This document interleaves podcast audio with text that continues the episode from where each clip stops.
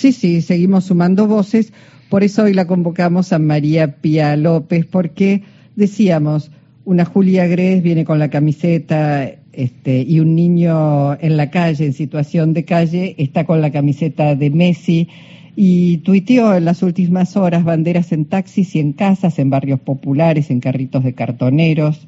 ¿Qué es una nación sino esa emoción extraña de una pertenencia y el deseo de una justicia pendiente? Cada bandera hoy me tocó el corazón como una suerte de orgullo, de deuda, de exigencia. ¿Cómo estás, María Pía, Jorge Alperini y Luisa Balmaya? Te saludamos. ¿Qué tal? ¿Cómo están? Bien, muy bien. festejando todo esto. Claro, ¿cómo, ¿cómo no festejar, no, María Pía, realmente? Sí, es un momento muy hermoso, ¿no? De, de festejo, de emoción colectiva, ¿no? De reconocimiento de algo en común, que me parece que eso nos conmueve a todos. Eh, eso nos conmueve a todos, a todas, a todes.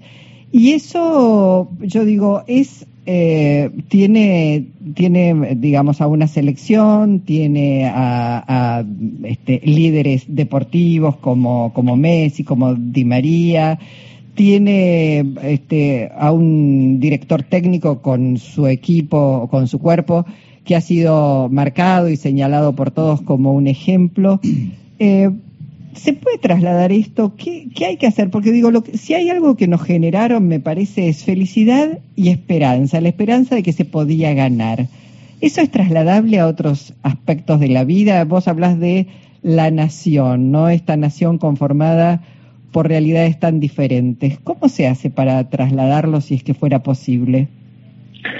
Yo, mira, más que pensar en un traslado, diría, trataría de pensar qué significa eso que es tan raro, ¿no? Que sintamos orgullo, un orgullo de pertenencia, una sensación de que ese triunfo, que efectivamente fue logrado por un equipo extraordinario, por jugadores muy eximios y un equipo técnico también muy capaz de generar un, de generar una destreza y una, una disposición anímica y una voluntad que todo eso se puso y un, y un deseo de juego que todo eso se puso en la cancha porque la pregunta es siempre la misma ¿por qué 40 millones de personas se sienten eh, sienten que tienen algo en común con eso que pasa allí, ¿no? Y esa es la, la respuesta de siempre, que es hay algo en las comunidades nacionales que tiene sus símbolos, sus lealtades, sus, sus lenguas, su territorialidad y que hace que vivamos esa, esa identificación y que la vivamos en ciertas ocasiones. A veces se vive en ocasiones de las guerras, que es mucho menos, eh, que más cruento y, y, menos lúdico, y otras veces en, esta, en, en, estos juegos donde son las naciones las que ponen sus equipos a disputar y donde parece que se juega el orgullo de, de, ese mismo país. No por eso tiene ese, esa otra, ese costado que es el de una emoción que nos constituye a todos y que durante esos momentos en que estamos sintiéndola, pareciera que constituimos una comunidad, más allá de las diferencias, los antagonismos, las cuestiones pendientes, los enojos, eh, las adversidades, etcétera. esa a, mí, me parece que eso, esa existencia de un momento eh, casi ritual, donde nos descubrimos parte de lo mismo, que a veces pasa cuando cantas el himno, pasa en un acto escolar, pasa en un mundial, pasa ante una conmoción colectiva. Bueno, en, esos momentos donde nos sentimos parte de lo mismo, son momentos profundamente políticos, porque son los momentos de reconocimiento de una comunidad. Y esos momentos de reconocimiento de una comunidad de algún modo están en el sustrato, tienen algo religioso por eso, en el sustrato de una ligazón en común, de una vuelta a ligarnos en común. Yo digo esto porque me parece que esto no es trasla no es no significa que esto se pueda traducir a otras cosas, ni trasladar a otras cosas. No es que el triunfo de Argentina tenga una equivalencia Ahora, María Pía. política. Sí, perdón. Eh, sí, María Pía, eh, estaba pensando que obviamente que este triunfo Argentina campeón mundial del fútbol eh, interpela a frases como las que dijo Luis Juez, que somos un país de mierda, o la mirada también catastrofista de, de Macri. Digo, interpela cierta cosa con la que se solaza mucha gente, como que nuestra excepcionalidad consiste en ser una mierda como país.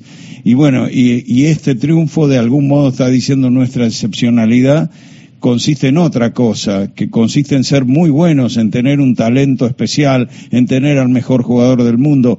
Digo, si bien eh, ocurren en dos planos diferentes, ¿no? Uno habla de negando todo lo bueno de la vida política y lo otro habla de la vida futbolística, pero de algún modo, como son hechos de masas, hechos colectivos, este, de algún modo ese triunfo está interpelando, hablando de la excepcionalidad, pero en un sentido positivo, ¿no? Sí, y también eso que eh, invierte la lógica, no es una desgracia ser argentino o argentino, sino que es un orgullo. Y esa, que contra la frase que vos decías, recordabas recién de Luis Juez, ¿no? Donde ser argentino es ser parte de un país de mierda, eh, y es un destino espantoso, ¿no? Bueno, gran parte, no es solo estas, estas personas del mundo político que vos mencionabas, sino que fuimos viendo esa campaña, también eh, conducida desde algunos medios de comunicación, ¿no? Eh, hay una, hay algo de lo cual eh, todos debemos tener ejemplos de la cabeza rápido de notas en un diario muy central de la Argentina donde se, eh, todas las semanas por lo menos había algún artículo diciendo se fue a vivir a Miami, está lavando platos y se compra 10 pares de zapatillas por mes. ¿No? Y contra la idea de que viviera que, cualquier otro lugar del mundo, aún en condiciones desfavorables, estarías mucho mejor que acá, con universidad pública, con condiciones de vida, eh, con, posibilidades de despliegue profesional, etcétera. Bueno, esa, esa eh, ante esa campaña, que es una campaña muy corrosiva, muy decidida y muy enfática contra eh, la, la, nación a la que pertenecemos, el, lo que pasó con el triunfo de Argentina repone esa excepcionalidad, como vos decís, pero también repone un orgullo que es bastante más extendido que el orgullo de que tengamos una gran selección de fútbol. Si siguieron redes estos días fue muy divertido, para mí fue muy divertido seguir el, el modo en que cada persona se apropiaba de una partecita de ese triunfo, cumpliendo sus cábalas, haciendo brujerías, congelando jugadores, eh, elementos de otros países en el, freezer, eh, inventando ritos, digamos, todo eso fue algo muy interesante, que es decir, bueno, estas personas, estos jugadores están haciendo algo extraordinario en la cancha, pero lo que están haciendo lo acompañamos millones cumpliendo cada quien con su granito de arena para ver si podemos hacerlo, ¿no? Esa, esa mate, eso a mí me parece también que es interesantísimo porque lo que fue mostrando fue una decisión muy, eh, muy alegre de pertenencia, ¿no? Sí. Eh, y en ese sentido eso me parece que produce una ruptura que yo tengo la impresión, perdón, ya te dejo, pero una ruptura que la sentí ayer en la calle, en, la, en el festejo enorme del obelisco y de cómo está el clima que había ahí, que sentí, estábamos ante un